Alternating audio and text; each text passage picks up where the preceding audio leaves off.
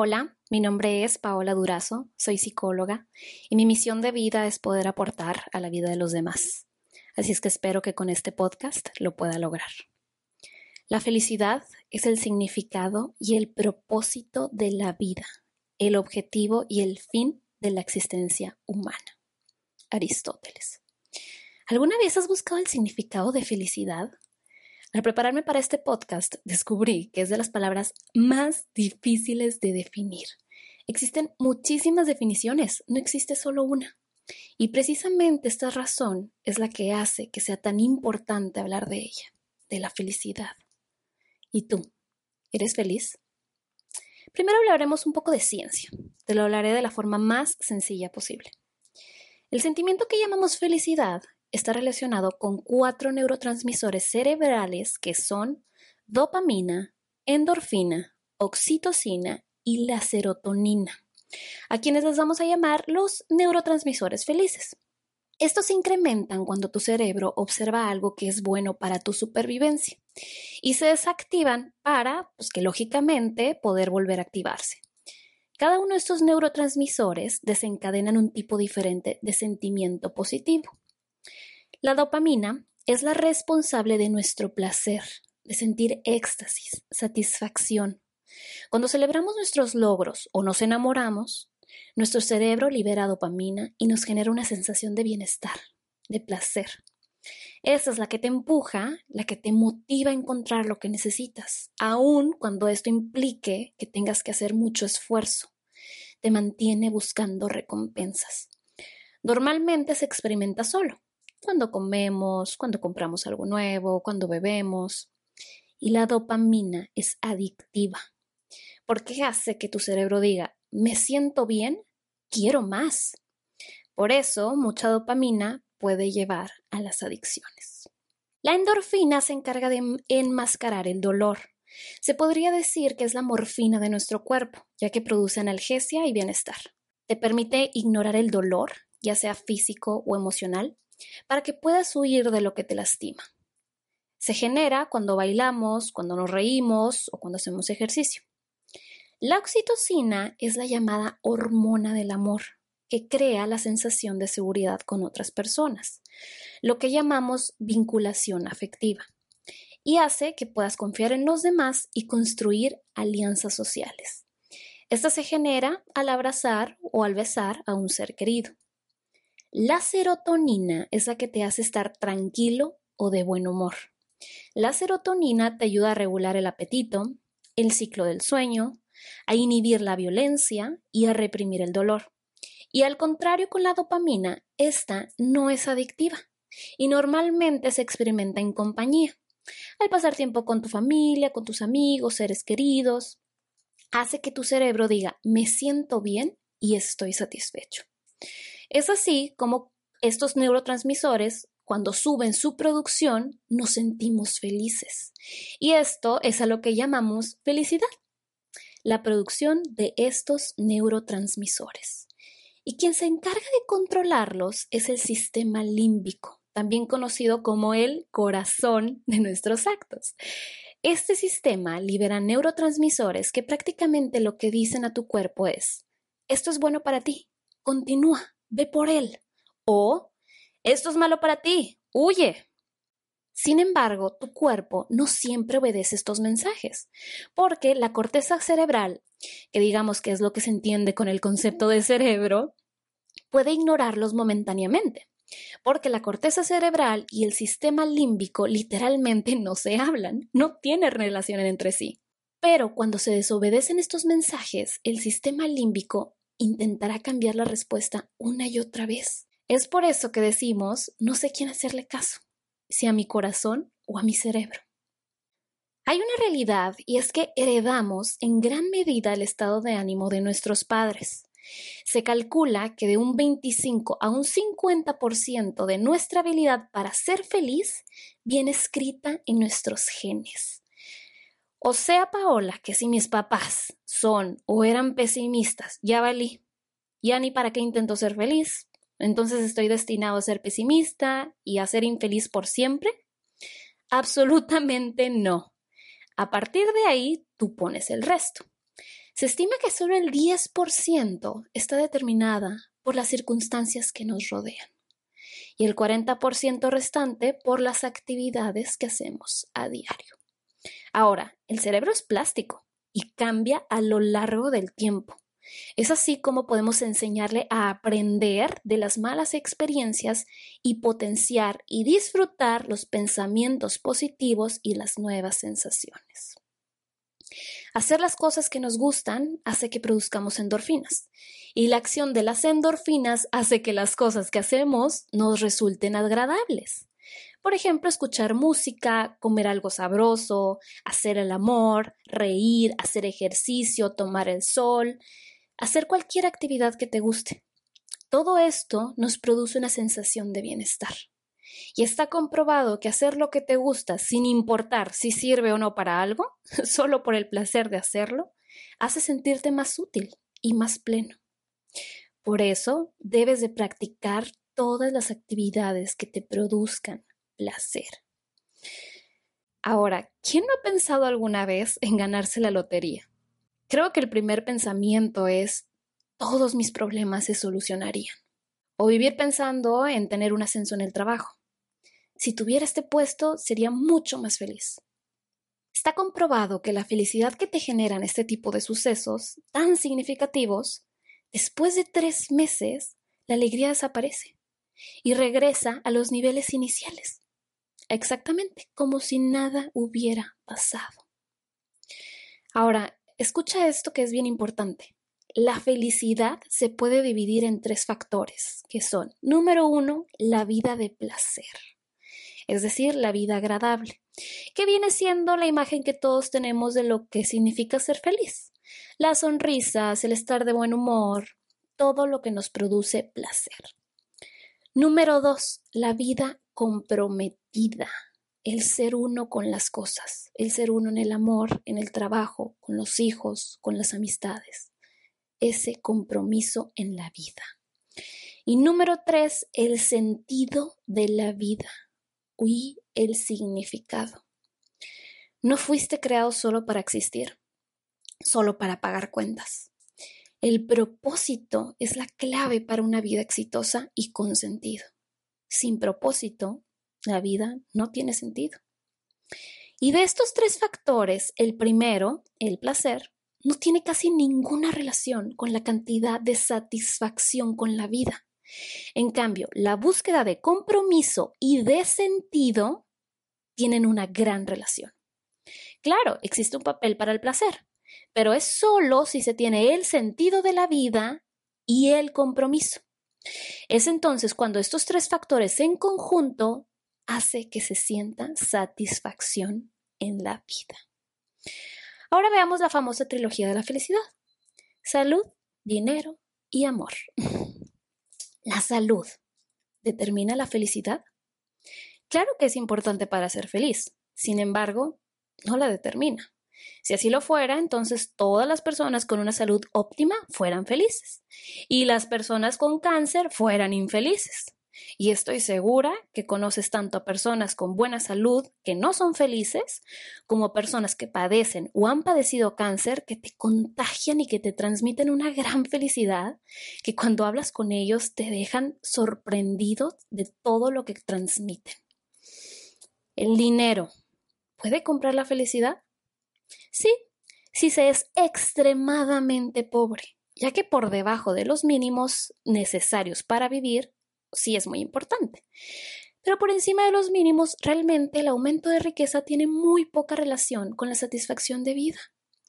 Confucio decía, solo puede ser feliz siempre el que sabe ser feliz con todo. Y los motivos por los que no somos más felices cuando nos hacemos más ricos es porque gastar dinero en objetos materiales no nos proporciona una felicidad duradera porque nos quedamos solo en el primer factor de la felicidad, que es el placer.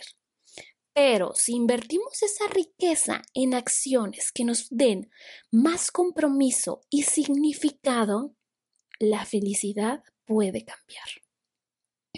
El amor. Curiosamente, el amor sí es lo que determina nuestra alegría más duradera. Está comprobado que las relaciones sociales, las amistades, la familia, tu pareja, sí dan más felicidad. De hecho, según estudios, los casados son más felices que cualquier otra unión de personas, porque el matrimonio es un compromiso, es entregarse. Y ahorita veíamos como la vida comprometida es uno de los factores más importantes en la felicidad. Y te fijas cómo hemos ido creando un mundo donde todos buscamos las cosas que nos dan la felicidad menos duradera. A veces nos enfocamos más en alcanzar el éxito, en tener más dinero, un mejor puesto, más bienes materiales, más estudios, más fama, cuando todo esto solo nos produce una felicidad momentánea. Y lo único que hace es que al alcanzarlo queramos cada vez más y nunca estemos satisfechos cuando lo único que nos dará una felicidad más duradera es el amor, tu familia, tus hijos, tu pareja, tus amigos.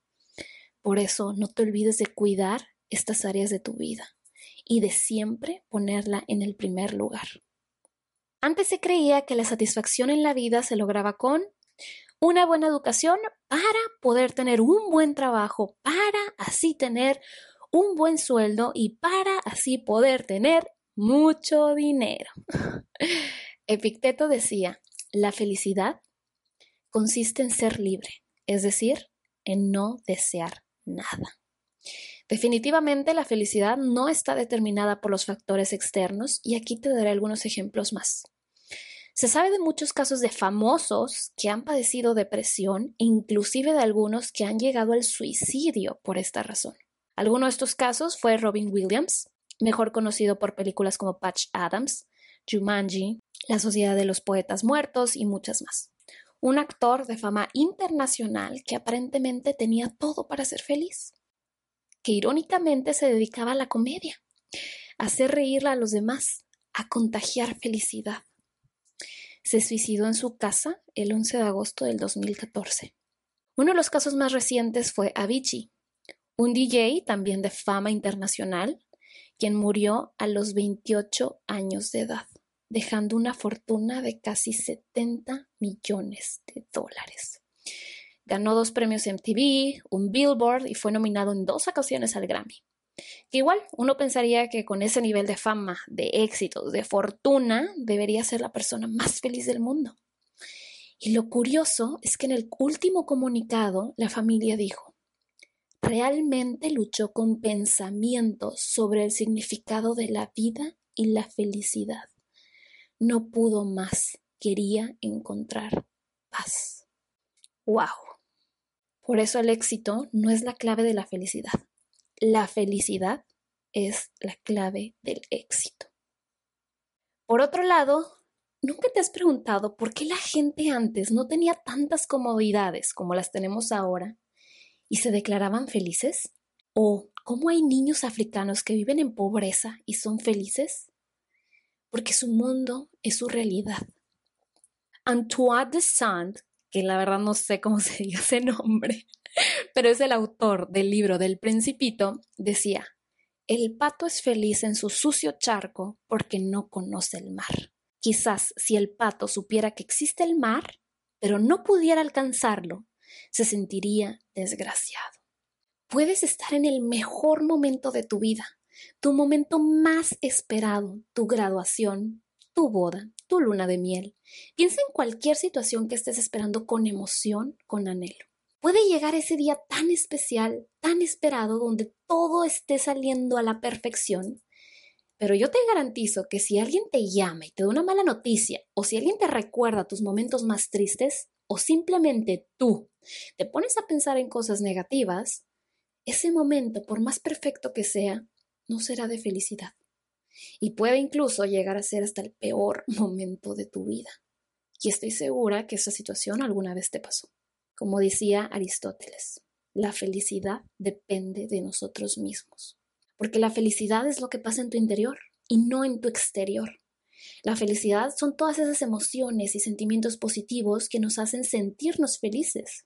Ahora, si te digo que todo pensamiento genera una emoción, la cual nos llevará a una acción, quiere decir que si logro cambiar mis pensamientos, podré cambiar mis emociones y así cambiar mis acciones.